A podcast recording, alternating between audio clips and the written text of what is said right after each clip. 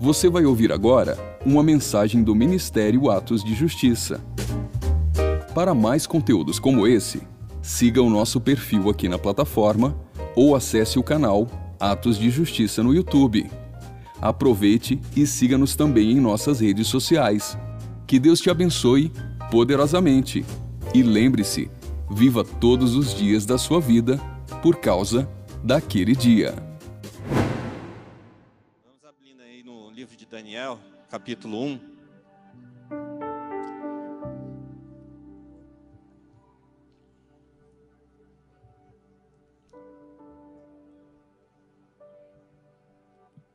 Enquanto você vai abrindo, nós vamos falar um pouquinho hoje sobre Babilônia. Né? Não que ela mereça, não que ela mereça ser falado sobre ela, mas fazer o que? Por enquanto, ela existe. e tudo isso começou depois do dilúvio, na terra de Sinar, onde um cara se levantou e ele decidiu se rebelar contra Deus. E ele, Deus tinha dado uma ordem, né? Deu a Abraão, deu de novo a Noé, ele disse assim, ó, multiplique, frutifique, se espalhe, domine a terra. Multiplique, frutifique, espalhem, domine sobre a terra, sobre os animais. E Nimrod disse assim, não, vamos ficar, vamos nos juntar e vamos construir algo que nos leve até o céu. Algo que nos coloque num lugar seguro se Deus resolver nos destruir. Então ele começou a instigar uma rebeldia contra Deus. E um dos lugares que ele, ele começou a fundar cidades para que o povo se ajuntasse. Para que o povo se ajuntasse. Ele não queria que o povo se espalhasse. E ao redor dessa torre, muitas pessoas começaram ali. Ele começou a, a, a ganhar o coração das pessoas. Ele começou a convencer que aquilo que ele pensava, que aquilo que ele o ideal dele. Ele começou a, a ganhar o coração das pessoas para que as pessoas o seguissem. Então Deus disse assim: o coração dos homens agora é um só. Nós vamos ter que separar eles, porque senão essa doutrina ela vai prevalecer no mundo em muito pouco tempo. Essa doutrina babilônica de rebeldia, de se de fazer a sua vontade, de fazer contra a vontade de Deus, isso vai se espalhar desde o começo e não vai ter o que quem poderá impedi-los de fazer o que eles querem. E então Deus confundiu as línguas. Deus atrapalhou aquilo que desde o começo já era planejado. Deus confundiu as línguas e eles começaram a ser espalhados. Mas isso não morreu. Esse sentimento, esse projeto, esse sistema tudo isso ainda está vivo. Tudo isso ainda está vivo e prevaleceu. Então Nimrod começou a edificar cidades. E ele foi montando cidades ali. E uma delas foi Babel. Babel, Babilônia era um lugar de culto. Havia um templo para deuses. Deus Sol, Baal, Marduk, Inanna. Eles adoravam deuses. Eles não queriam adorar o Deus dos céus. Eles queriam o Deus Criador. Eles queriam adorar outras coisas.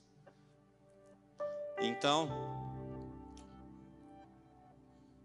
é, várias civilizações influenciadas por isso foram adorando seus deuses, foram adorando o sol, foram adorando a lua, porque uma das coisas que eles dizem é da ambiguidade. A ambiguidade que há entre bem e mal, entre homem e mulher.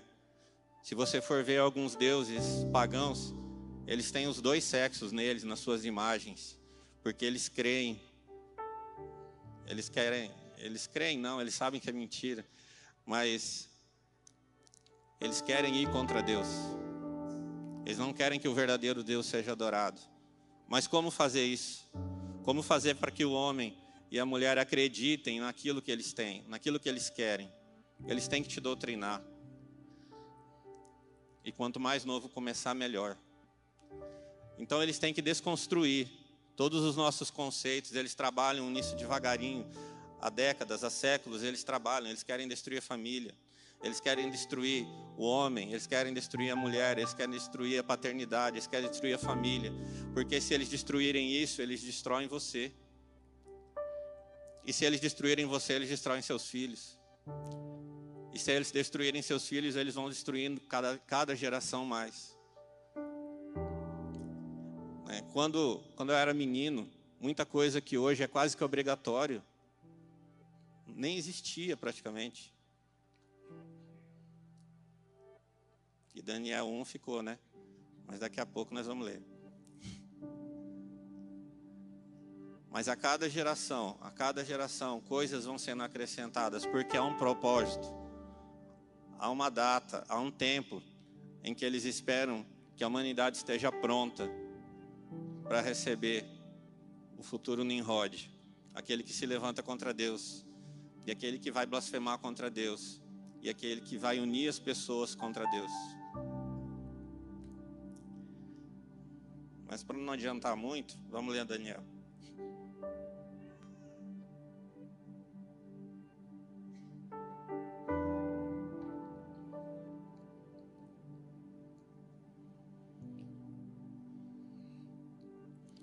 No ano terceiro, é, capítulo 1, versículo 1. No ano terceiro do reinado de Joaquim, rei de Judá, veio Nabucodonosor, rei da Babilônia, a Jerusalém e a sitiou. E o Senhor entregou nas suas mãos a Joaquim, rei de Judá, e uma parte dos utensílios da casa de Deus.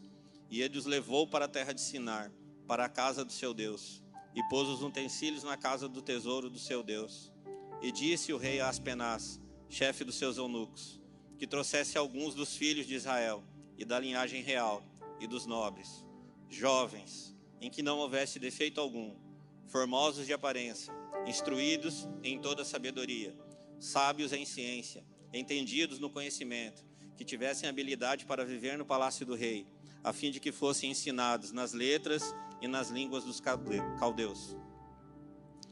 E o rei lhes determinou a ação de cada dia, a ração de cada dia, da porção do manjar do rei e do vinho que ele bebia, que assim fossem criados por três anos, para que no fim, no fim deles, pudessem estar diante do rei. E entre eles se achavam os filhos de Judá, Daniel, Ananias, Misael e Azarias, e o chefe dos eunucos lhes pôs outros nomes, a saber, Daniel pôs o de Beltesazar, Ananias, Sadraque, Misael, Mesaque, Azarias, Abednego.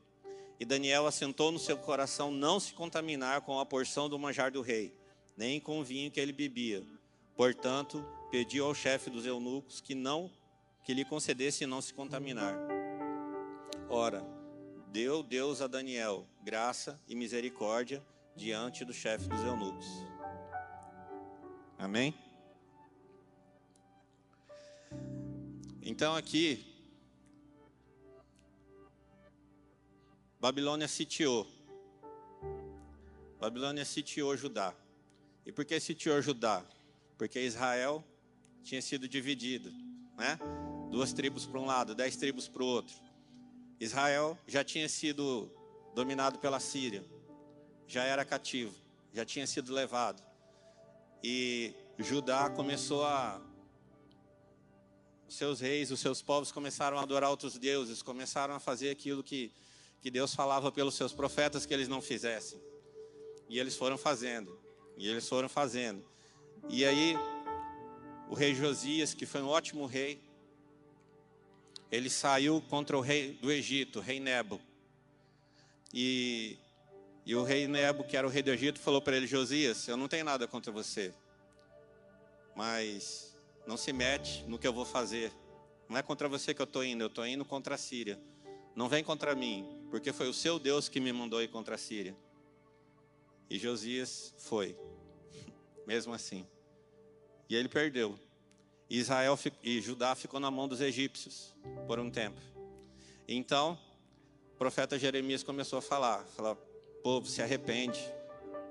Povo, se arrepende. O rei do norte vai vir. Nabucodonosor vai vir. Nabucodonosor vai vir. E eles não davam ouvidos. Eles não davam ouvidos, eles estavam vivendo a vida deles. estavam praticando injustiça, eles estavam sendo fazendo negócios maus. Aqueles que tinham poder de julgar estavam jogando com injustiça. Os reis estavam enriquecendo. Eles estavam fazendo coisas que não agradavam a Deus. E o profeta estava avisando: o rei do norte vai vir, Nabucodonosor vai vir. E o que, que eles faziam? Em vez deles converter, ele prendia Jeremias, jogava Jeremias no poço. Queria calar a voz de Deus. E no fim, o que aconteceu? Nabucodonosor veio. E quando ele veio, ele levou os reis, levou o rei, levou os príncipes, levou os nobres da primeira vez que ele veio, ele os levou para a Babilônia. E quando ele os levou, os babilônios eles têm um jeito de trabalhar, né? Eles chegaram em Jerusalém. Jerusalém é uma cidade murada, uma cidade fortificada. Era difícil de entrar. Então você faz o que? Você cerca. Você sitia. E aqui está falando que Nabucodonosor veio e sitiou Judá. Sitiou Jerusalém. Né? É o que estão tentando fazer hoje com Putin. Estão sitiando ele. Estão isolando ele do mundo. Estão deixando ele sem recursos.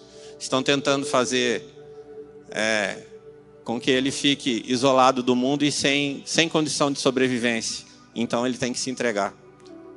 Né? O jeito moderno de sitiar são os embargos econômicos. Não tem como você cercar um país. Você pode impedir que os outros negociem com aquele país. Então, ele sitiou, eles cercaram Jerusalém e ficaram ali por meses. Até que um dia eles conseguiram entrar e levaram essas pessoas para o seu para o seu império. Como eu disse, eles têm um jeito de trabalhar. E aqui nesse primeiro capítulo, ele fala um pouco sobre essa metodologia. Ele falou assim, ó, no versículo 3: Disse o rei a Aspenais, chefe dos seus eunucos, que trouxesse algum dos filhos de Israel e da linhagem real e dos nobres jovens, dos nobres, jovens em que não houvesse defeito algum formosos de aparência, instruídos em toda sabedoria, sábios em ciência, entendidos no conhecimento e que tivessem habilidade para viver no palácio do rei, a fim de que fossem ensinados nas letras e nas línguas dos caldeus. Então eles conquistavam um povo. Eles pegavam aqueles que eram nobres, aqueles que eram influentes, aqueles que eram de destaque, eles pegavam eles e eles traziam para o seu, o seu reino.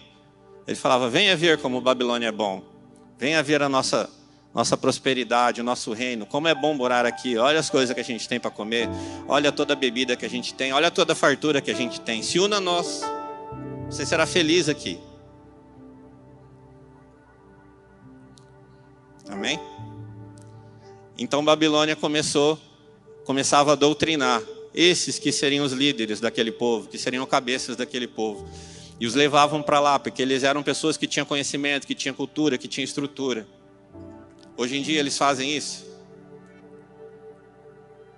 Hoje em dia tem pessoas que têm destaque na mídia, que servem a Baal, que servem aos interesses de Baal, que servem ao reino das trevas, que prestam a sua influência a falar para você ou falar para os nossos filhos que Deus não que Deus não ama, porque Deus não ama esse, Deus não ama aquele, porque a igreja é isso, porque a igreja é aquilo.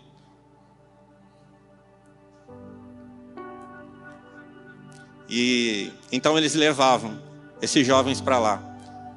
E aqui fala que eles tinham que ficar três anos. Eles ficavam três anos ali no palácio, sendo preparados para entrar na presença do rei. Só que quando Daniel chegou lá, e ele falou assim para as penais, falou, olha, concede que eu não me contamine. Tudo bem, eu vou morar aqui. Eu vou vou servir aqui no palácio, mas eu não quero me contaminar. Concede que eu não coma dos manjares do rei. E o eunuco falou assim: Olha, o problema é que se você não comer, se você comer só isso que você quer comer, você vai ficar fraco. Não, me dá dez dias. Se em dez dias eu não estiver com meu vigor, então você pode, eu vou comer os manjares do rei. Ele falou: ah, então combinado. Então Daniel não quis comer os manjares do rei. Só que, como eu disse, os manjares de Babilônia que ela nos oferece são coisas boas aos nossos olhos. As comidas são boas. São coisas que são agradáveis. Né? Liberdade, imoralidade, rebeldia. Ninguém te manda, você escolhe o que você quer da sua vida. Que história é essa de um Deus dizer o que você tem que fazer? Que história é essa de alguém dizer que você tem que obedecer? Que história é essa de você ter que cumprir mandamentos? Você é livre. Que história é essa de você ficar num casamento infeliz? Que história é essa de você ter que, que suportar? Ah, morrer? Você tem que morrer para ser salvo? Não, não, não tem. É tudo tranquilo. Certamente não morrerás, dizia a serpente, né?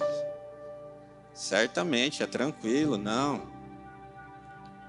E o pior é que isso entra na igreja. Que o evangelho está sendo babilonizado, né? O evangelho é o evangelho da tranquilidade. Você já venceu. Você é nova criatura em Cristo. Agora, só vitória. Agora você não tem mais que morrer, você não tem que pagar o, o preço. Jesus pagou o preço. E está tudo pronto para você.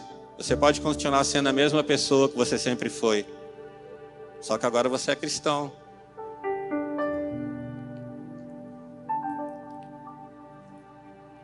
Isso é Babilônia, irmão. Isso é a doutrina que está entrando no nosso meio.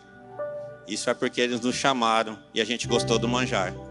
Isso é porque a gente foi diante do rei e a gente comeu, e a gente bebeu, e a gente ficou, e agora a gente está achando que isso é ser cristão.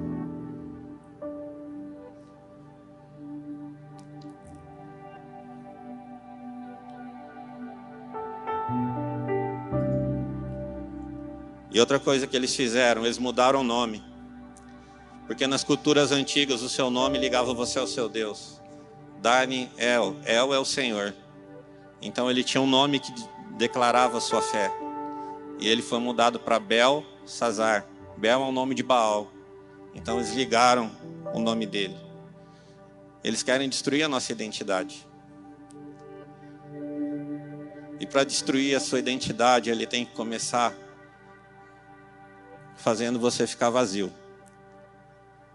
E você fica vazio, ficando sozinho, com incerteza, sem segurança. E como que faz para você ficar assim? Ah, vou destruir o casamento do seu pai, da sua mãe. Vou fazer você ficar cheio de incertezas. Por que, que você está aqui? Para que, que você nasceu para sofrer? Para que, que você nasceu numa casa onde não te amam? Por que, que você, por quê, por quê, por quê? Então, quando eles começam a fazer isso com a gente, eles estão tirando nosso nome, estão tirando nossa identidade, estão nos desvinculando do nosso Deus. Porque se você tiver um Deus, se você tiver uma família, se você for estruturado na sua, naquilo que você crê, é difícil de te convencer do contrário. Mas eles estão fazendo há muito tempo. Desde a serpente, desde Nimrod, eles estão querendo dizer para a gente que a gente tem que se unir contra Deus. Que Deus é mau. Lúcifer é bom, né? Ele é luz. E ele dá tudo que os caras querem. Os caras são ricos. Os caras têm tudo que o mundo pode dar. Só não tem paz. Isso ele não pode dar. Só não tem amor. Amém? Vocês estão muito sérios.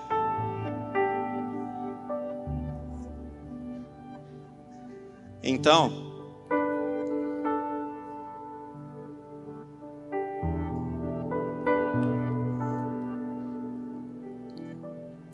eu quero falar sobre isso. Já falei muito, mas eu quero falar sobre isso. Sobre o que tem sido feito. Sobre o que tem sido feito conosco há muito tempo e com nossos filhos. Vai ser acelerado. Hoje em dia está tudo na mão. Hoje em dia, as influências, elas estão o tempo todo. Então a gente tem que começar a ser mais severo e mais rígido contra a Babilônia. A gente tem que tirá-la da nossa vida, da nossa casa, do nosso coração. A gente não pode mais negociar. Ah, tem um manjarzinho aqui, mas esse manjarzinho não me domina.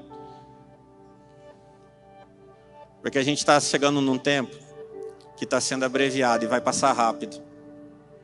E quando essa hora chegar, se Babilônia estiver na sua casa, se você estiver comendo do manjar, será que você vai conseguir sair? Você entende o que eu estou falando? Nós estamos num tempo que a gente tem que tomar decisão. Sabe o que os caras falam de crente? Que crente é radical, que crente é. Ah, que. né? Radical. Enfim. Tem que ser mesmo. Sabe, eles estão eles estão usando muitas coisas e as coisas que eles usam algumas são legais, né? Tem uns filmes super legal, né, pastor? O Thor. De onde vem o Thor? Né? Loirão, grandão. Engraçado agora. Thor é até engraçado agora. De onde vem o Thor? Thor vem de Thunder, de trovão. Thor é uma representação de Baal. Mas se você for em todas as cidades do mundo, quase todas as capitais do mundo, tem um obelisco. Ah, todo mundo coloca obelisco porque é bonitinho, né? Um símbolo. Não, é um poste. Só que aquele poste é um poste de Baal. E onde há um símbolo, há uma ligação com aquele espírito, com aquele demônio. Então eles fazem eles fazem propositadamente para que haja influência, para que além deles trabalharem no natural, o espiritual já esteja cooperando, para que haja uma opressão, para que, elas, para que as pessoas gostem daquilo, para que as pessoas desejem aquilo. Então Babilônia, na verdade, ela foi uma cidade que não existe mais, mas ela também é um sistema de pessoas que controlam economia, governos, mídia, governam cinema, controlam escolas, controlam o que vai ser, o que vai estar nas paradas de sucesso, quem vai subir, quem vai cair, quem vai governar, quem vai ser deposto. Eles controlam tudo. E por isso nós temos que orar pelo nosso país. Nós temos que orar pelo nosso país, porque se a gente se arrepender de verdade diante de Deus, se a gente colocar o nosso coração, se a gente não for como Judá, que ficou esperando, ó, Nabucodonosor está vindo, Nabucodonosor está vindo. E eles não se sujeitavam à palavra do profeta. Se a gente, ao contrário, constranger o nosso coração e falar, Deus, nos perdoa, porque nós comemos os manjares da Babilônia. Nos perdoa porque o nosso coração amou essas coisas. Mas Deus, hoje nós reconhecemos Hoje nós queremos colocar diante do Senhor nosso coração e queremos abrir mão de toda ligação com a Babilônia. Eu creio que Deus pode nos proteger. Primeiro cada casa, depois cada cidade, depois nosso país. Nós podemos ser uma geração que não vai se dobrar a Baal. Nós podemos ser um país, nós podemos ser uma nação que adora o Deus vivo e verdadeiro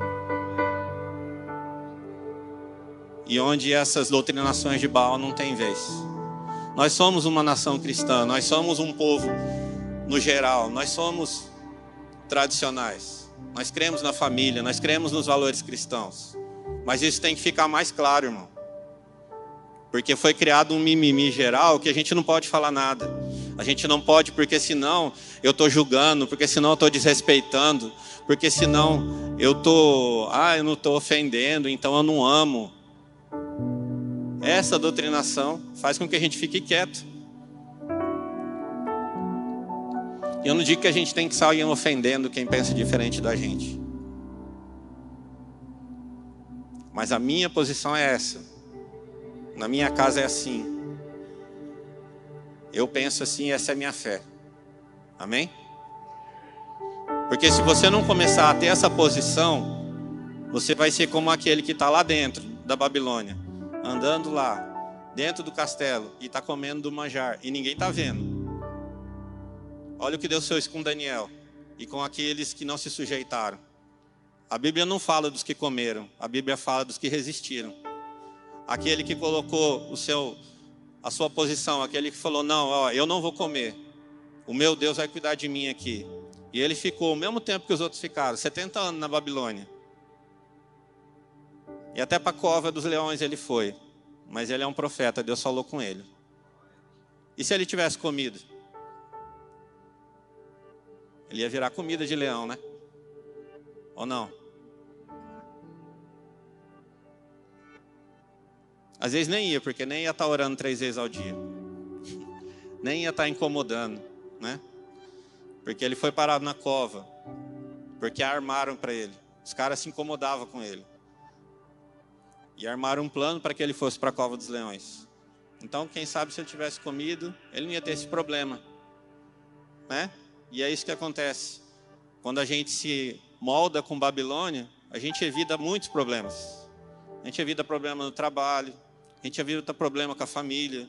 Porque não, meus parentes não são crentes e eu vou lá e eu danço meu funk lá, bebo minha cerveja lá, porque é família, né? E aí eu vou para casa. Mas Deus conhece meu coração. É ou não é? Mas não é isso que Deus quer de você. Deus quer que você não coma o manjar. Não é isso que Deus quer de mim. Deus quer que nós tenhamos a nossa posição. E isso comece a influenciar as pessoas. E não a nos influenciar. Nós temos a verdade, nós temos o evangelho, nós temos o poder, nós temos o rei. E por que, que a gente vai se dobrar? Porque eles são maioria? porque eles nos acusam de falta de amor?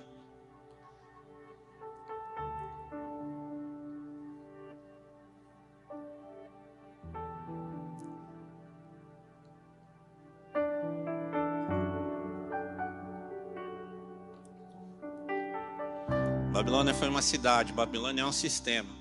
E Babilônia também é um reino espiritual. E esse reino espiritual ele está preparando através do sistema e de cultos. Né? Por que, que o aborto hoje todo mundo está se importando tanto com as mulheres? Ah, agora não, a mulher tem que ter. Lá no estado lá do, dos Estados Unidos colocaram uma lei. Acho que foi a Suprema Corte, né, Pastor Marcos? Proibiu o aborto. As mulheres estão. Meu corpo, minhas regras. É essa a filosofia. É essa a ideologia. Eu não me importo com meu filho, eu não me importo com a vida, eu não me importo com Deus nenhum. Meu corpo, minhas regras. Quem importa sou eu, acima de tudo eu, ninguém vai mais do que eu. Filho, gente joga no lixo, a gente mata e acabou. E é isso que eles querem para nós. E a gente não pode deixar isso prevalecer, não pode deixar isso avançar. Não no nosso país. E sabe o que é pior? Vamos ler aqui, ó.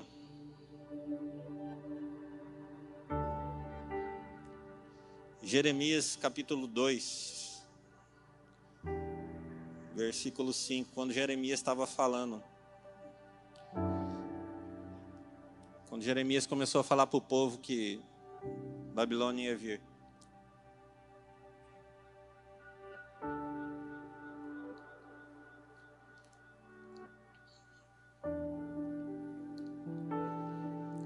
Diz assim: Assim diz o Senhor: Que justiça acharam vossos pais em mim, para se afastarem de mim, indo após a vaidade e tornando-se levianos? Então aqui ele falou assim: Ó, que injustiça acharam vossos pais em mim, para se afastarem de mim, indo após a vaidade. Aí você fala assim: ah, vaidade?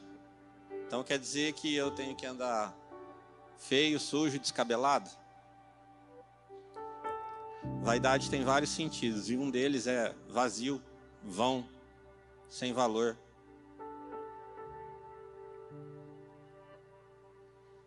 É por isso que se importa estou falando da vaidade doentia, tá? Estou falando para ninguém ficar fedido, descabelado, sem escovar dente, sem cortar cabelo, tá? O vazio, a vaidade, o vazio, é por causa da ausência de Deus. É por causa da falta de Deus. E esse vazio faz com que você sinta que às vezes você não tem valor. E aí, por causa disso, você começa a querer mostrar uma pessoa que você não é. E aí, por causa disso, você começa a querer mostrar uma, uma capa, uma máscara. Eu, eu tenho que ser alguém que as pessoas vão gostar. Eu tenho que ser alguém que as pessoas não vão olhar para mim e não vão ver isso que eu sinto. Então, isso é vaidade que ele está falando. Amém? É esse vazio que faz com que a gente queira ser alguém que a gente não é. É que nem as pessoas que moram dentro do Instagram. Mora lá dentro, né? Quase que uma realidade virtual, aí fica olhando aquelas pessoas lá, um dia tá na numa ilha não sei da onde, outro dia tá no hotel não sei aonde, outro dia tá não sei aonde e fica comparando com a sua própria vida. E acha que a vida daquela pessoa lá que está cada dia num lugar, que a vida dela é maravilhosa. E aí fala, nossa, e a minha vida, eu não vou nem, nem em Jaraguari.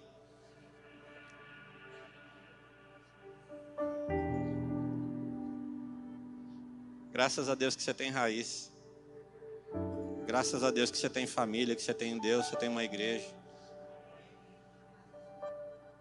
Quem fica nessa vida e muitas vezes está infeliz, querendo mostrar para você, para que você ache a vida dela boa, porque não é. Dorme com quem? Acorda com quem? Cada dia com um. Quando precisa de alguém, tem que pagar. Porque não tem vínculo, não tem raiz. Mas você tem. Seja feliz com o que Deus te deu, com o que você é. Com a família que você tem, com a casa que você tem, com o carro que você tem. Se você não tem, seja feliz.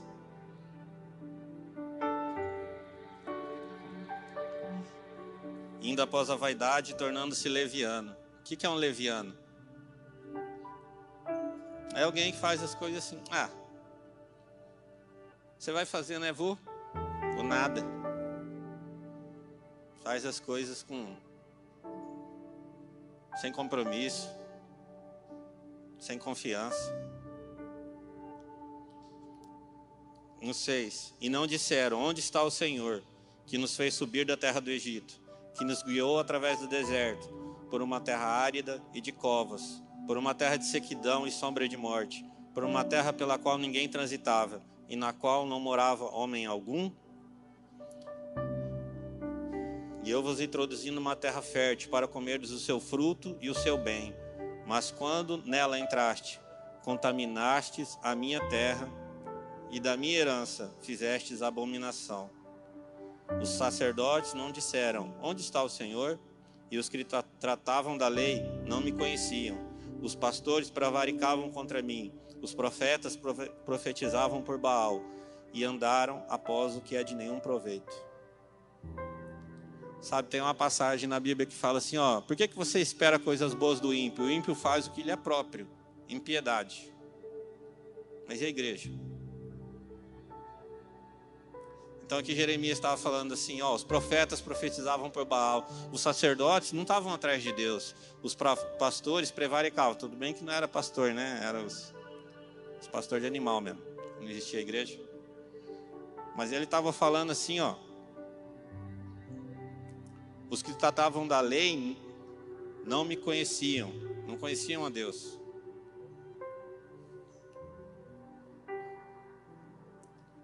Então tinha uma parte que era culpa do povo, mas tinha uma parte que era a parte que nos toca, né?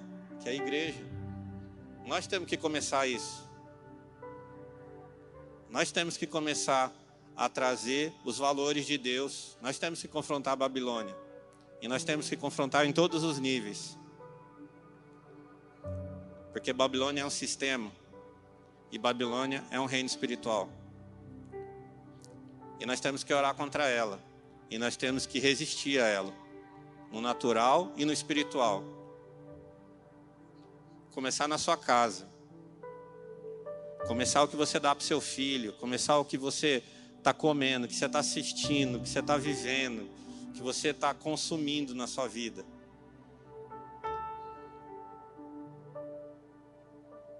Ah, mas isso aí é assim, mas meu filho gosta. Seu filho tem que ver em você. Estou falando de quem tem filho, amém? Mas você pode ter um pai, uma mãe, um irmão, eles têm que ver em você uma diferença. Se eles olham para você e veem o que ele vê no outro que não é cristão, qual foi a vantagem da sua conversão para a pessoa que está te olhando?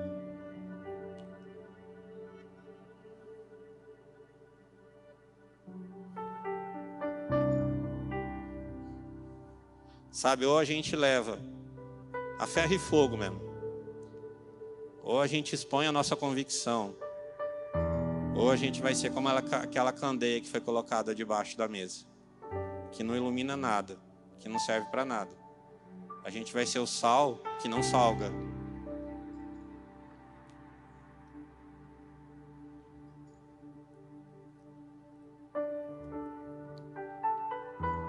Então, no seu trabalho, na sua vida, nos seus negócios, nos seus relacionamentos. Começa a ver o que, que não está alinhado com a palavra. Onde que Babilônia entrou? Porque a questão é que a gente começa a andar ali naquele reino, porque Jesus falou: o mundo jaz no maligno. Jesus disse que Satanás é o príncipe desse mundo. Então todas as coisas são influenciadas por ele. Sobre todas as coisas ele tem autoridade, não sobre nós. E é por isso que ele nos odeia. E é por isso que ele quer roubar nossas vidas. Por isso que ele quer roubar nossos filhos. E é por isso que ele vai perder. E é por isso que ele já perdeu. E ele já perdeu, porque na terra Jesus deixou a igreja. E a igreja tem poder para repreender. A igreja tem poder para pregar o evangelho, porque Jesus nos disse: ide, ide e pregai. Pregar em Judá, pregar em Jerusalém, pregar em Samaria, em todos os confins da terra. E nós recebemos a palavra aqui em Campo Grande, porque pessoas saíram lá dos seus países como missionários e saíram andando pelo mundo e chegaram nos Estados Unidos e vieram para cá e outras e foram passando, passando e chegou até nós. E nós temos que dar continuidade.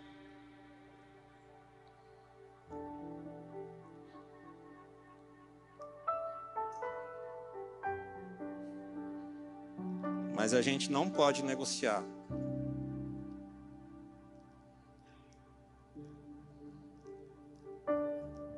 Sabe? Tem tem a tal do nada a ver. Ah, eu vou fazer uma uma tatuagem do nome de Jesus. É porque eu amo Jesus. Sabe, se você fez, não faz mais. Porque a origem da tatuagem é culto pagão. E o que a gente tem que entender, o que a gente tem que entender é que tudo você não consegue mudar a origem das coisas. Você não consegue mudar uma coisa que é amaldiçoada. Ah, não, eu vou orar agora aqui nesse símbolo as pessoas vão fazer tatuagem, elas nem sabem o que significa e coloca lá nas costas, coloca... nem sabe o que, que é. Tem tanto símbolo que está ligado a deuses antigos, a tribos, a, a, a culto pagão, e a gente fica fazendo. Por quê? Porque os outros fazem. A gente vê o que Babilônia faz, a gente faz igual. O que você ouve, as músicas que você ouve, que você investe seu dinheiro. Tudo isso diz o que você adora. O que você faz com aquilo que Deus te dá. O que você come. De onde vem sua fome?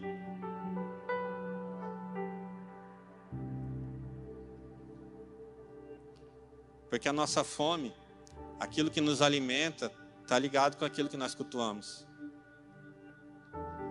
Se uma hora você está lá, triste, na sua casa, você faz o quê? Você vai orar, você vai ouvir um louvor, você vai ler a Bíblia, ou você vai fumar? Você acende um cigarrinho, que é para ficar tranquilo. Aí depois eu oro e peço perdão, porque Jesus é bom. Ele conhece meu coração. Ô oh, bebê.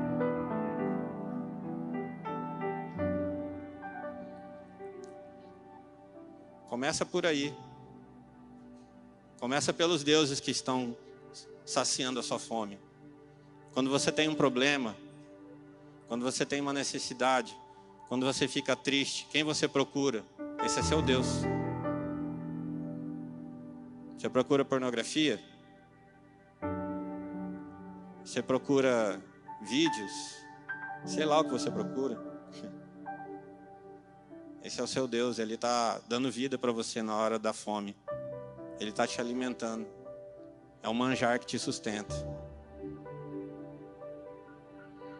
Então, nessas coisas você tem que começar a mudar.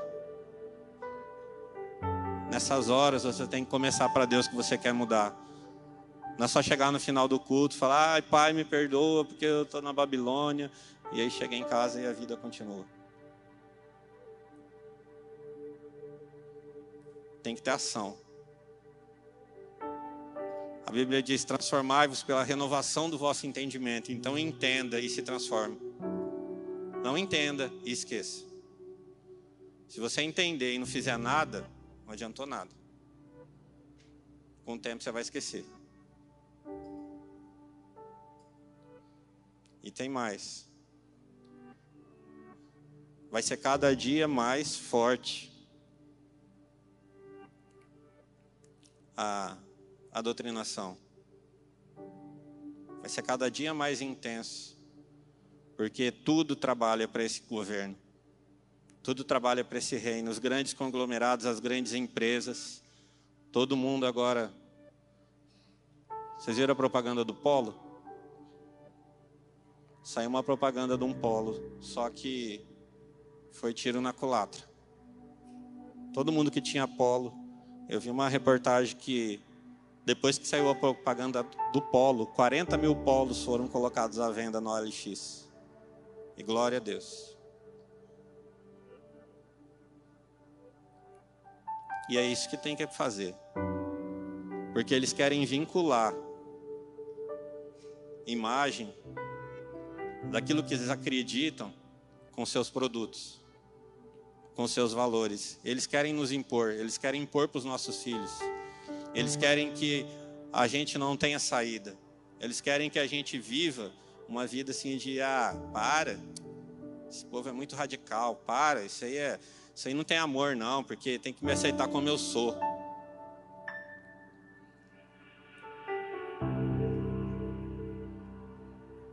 Irmão, Jesus não morreu na cruz para atender nossos caprichos.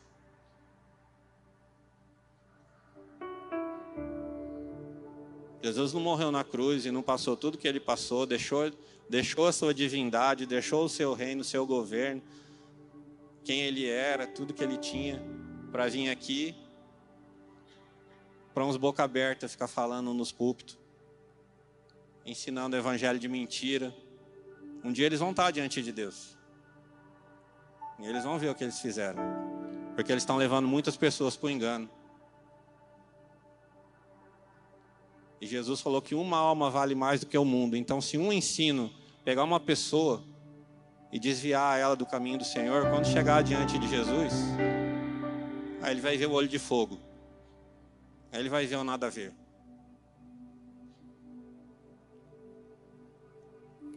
Então, cuidado com, com quem você curte, compartilha, segue. Se tem gente falando que você quer ouvir, se tem gente que fica pregando um evangelho que você quer ouvir, um evangelho sem renúncia, sem sacrifício, um evangelho sem obediência, um evangelho do au au au, ele só existe porque tem pessoa que quer ouvir o que ele quer falar. se não tivesse nenhuma visualização, se tivesse nenhuma curtida, ele não estava lá fazendo. Estou falando de ninguém, mas estou falando de todos, entendeu? Todos que fazem.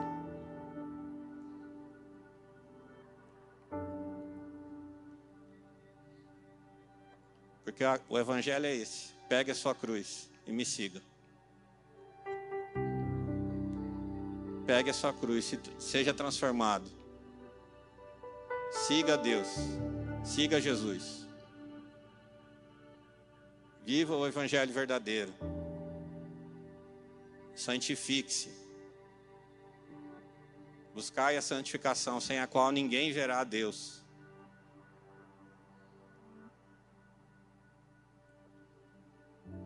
Amém?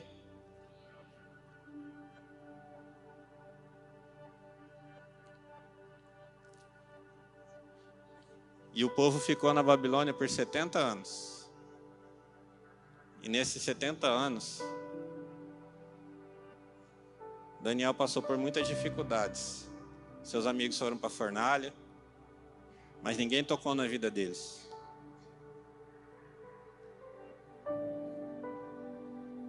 A gente pode até passar pela tribulação, mas vai ter a tribulação de cada um. Vai ter uma tribulação para cada um de nós. Vai ter um governo mundial.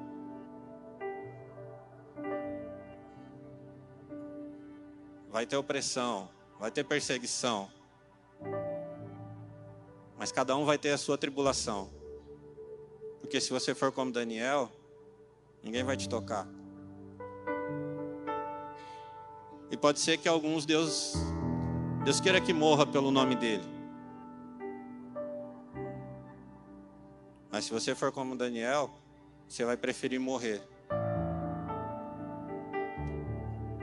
como Sadraque, como Mesaque, estou falando os nomes Babilônia, até eu, como Ananias, como Misael, como Azarias, que foram para a cova dos leões e falaram para Nabucodonosor na cara dele, falaram assim, ó, se Deus quiser, Ele me salva, se Deus quiser, Ele não me salva, mas nós vamos continuar adorando Ele, nós não queremos nada com você, porque nós não somos, nós não comemos teu manjar. Nós temos uma decisão e essa decisão é definitiva. Não é meu corpo, minhas regras. É meu Deus, meu Senhor. Não é meu corpo, não é minha escolha, não é minha vida.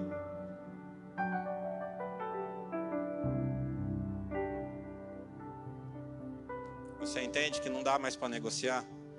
Ou a gente começa a tomar posição agora, ou quando chegar na hora a gente não vai conseguir.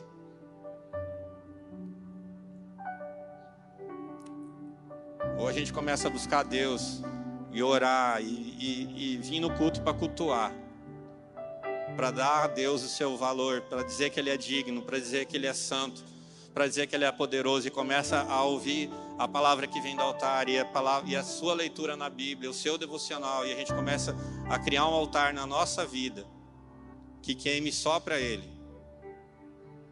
E a gente se coloca nesse altar como sacrifício a gente entenda de uma vez por todas que nós somos um sacrifício vivo, que nós temos que nos sacrificar e viver o evangelho de verdade para entrar no reino. Ou vai chegar uma hora que pode chegar uma hora que não tenha mais igreja para você ir. Pode chegar uma hora que a gente tenha que se reunir como em muitos países, escondido, em caverna, em Campo Grande nem tem caverna, onde que nós vamos se encontrar? Nós vamos começar a cavar uns buracos aí.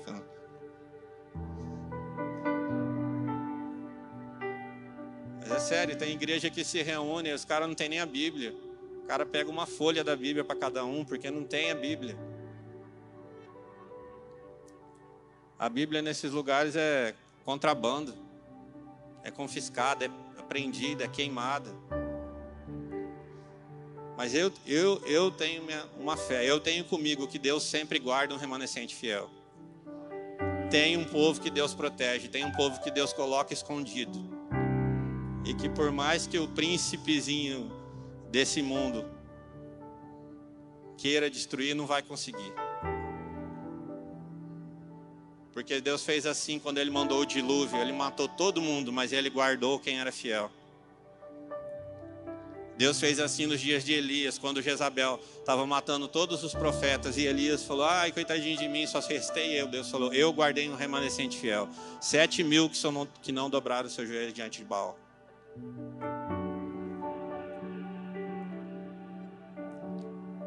Deus ama a fidelidade. E Deus chama quem tem outros deuses de prostituta. Então vamos ser fiel.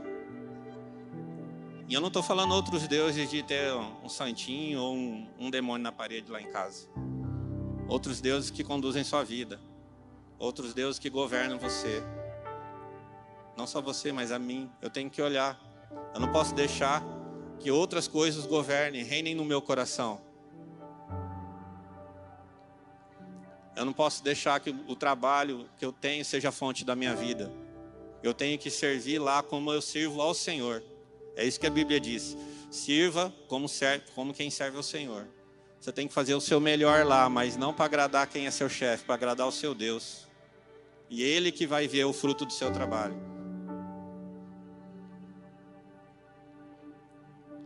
Eu não posso deixar que a minha casa seja o meu Deus. Ah, eu invisto todo o meu tempo, limpo a minha casa quatro vezes por dia, eu decoro ela, eu vivo para ela. Se alguém for na minha casa entrar com o pé sujo, pronto, some daqui. Eu não posso deixar que meu carro, não, não entra no meu carro, meu carro eu lavei. Não carrego essas coisas no meu carro. Eu não posso deixar que as coisas estão no lugar de Deus. Nem as pessoas.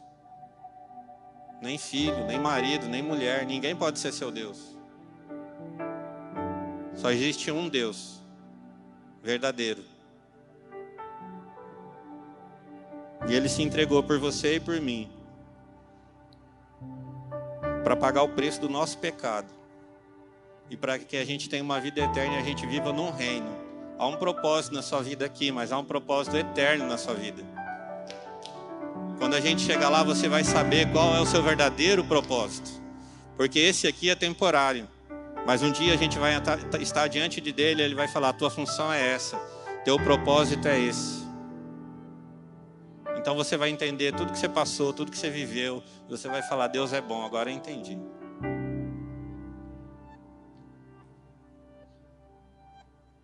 Amém?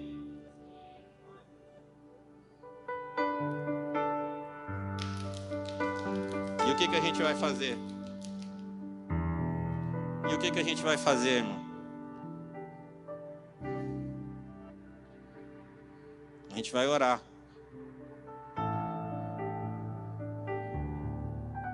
Eu queria que você fizesse o que a pastora Janete já falou. Que você olhasse dentro da sua casa e fosse procurando a Babilônia lá. Onde que está a Babilônia na sua casa?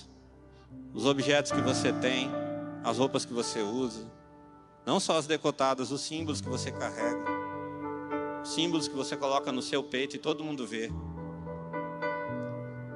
as coisas que você ouve, as coisas que você assiste, as coisas que você pratica.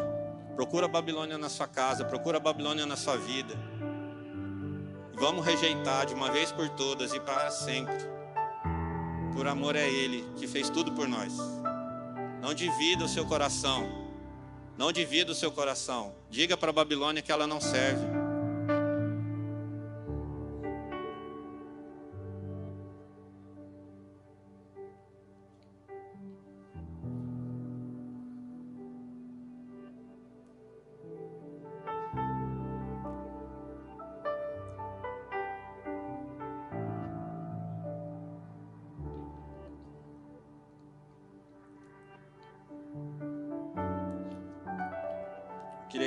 Gente orasse aqui. Orar aqui é um começo, amém? E aí você vai transformar o seu entendimento. Você vai começar a cuidar tudo que você faz todo dia. E você vai começar a prestar atenção. Onde você está sendo igual ao mundo?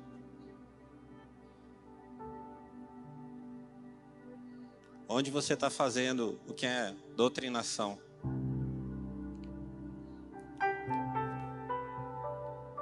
Porque ou a gente cuida, ou a gente presta atenção, ou a gente procura, ou a gente não vai achar, porque já está entranhado.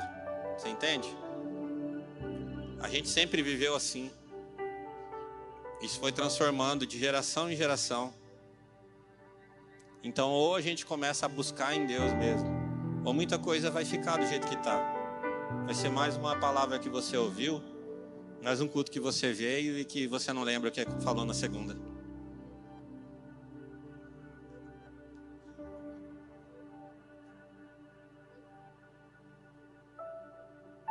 Mas a hora é, e a hora vem, que os verdadeiros adoradores adorarão ao Pai em espírito e em verdade. E é isso que Ele quer, verdade. Ele quer ser verdade na sua vida, Ele quer ser a única verdade na sua vida. E Ele quer adoração verdadeira. Ele quer aquela adoração que não que não está misturada. Ele não quer uma adoração com cheiro de pecado. Ele quer uma adoração verdadeira, que venha do espírito dele porque nós não sabemos como adorar, mas o Espírito nos ensina a adorar. E se, e se nós mostrarmos ao Senhor, se nós mostrarmos ao Seu Espírito que nós queremos, Ele vai fazer. E Ele vai fazer, mas você precisa querer. Você precisa falar e fazer. Não adianta chorar hoje e amanhã continuar do mesmo jeito. Tem que fazer. Amém? Então fica de pé e faz alguma coisa, pelo amor de Deus.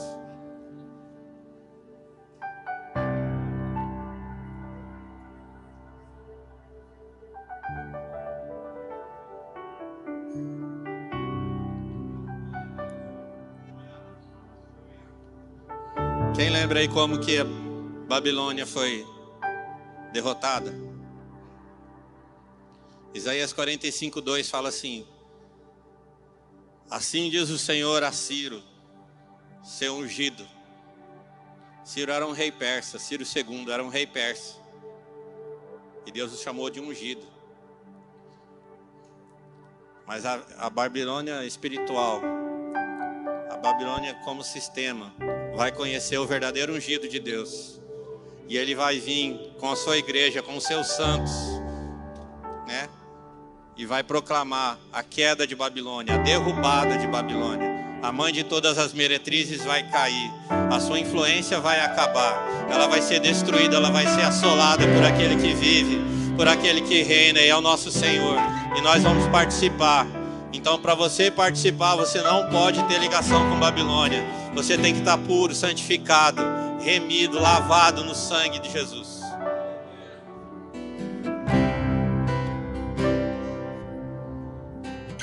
Então, o ministério de louvor vai adorar. E faz a sua parte agora. Começa a falar com o Senhor, começa a abrir o teu coração. Se você não tem nada para falar, começa a pedir para Ele falar com você para te revelar porque isso está impregnado em nós, em quem nós somos. A maneira que nós pensamos, a maneira que nós vivemos. Nós temos Babilônia dentro de nós. Só que o tempo chegou, irmão, que a igreja tem que se levantar. A igreja tem que se santificar. igreja tem que ser a diferença, sal e luz.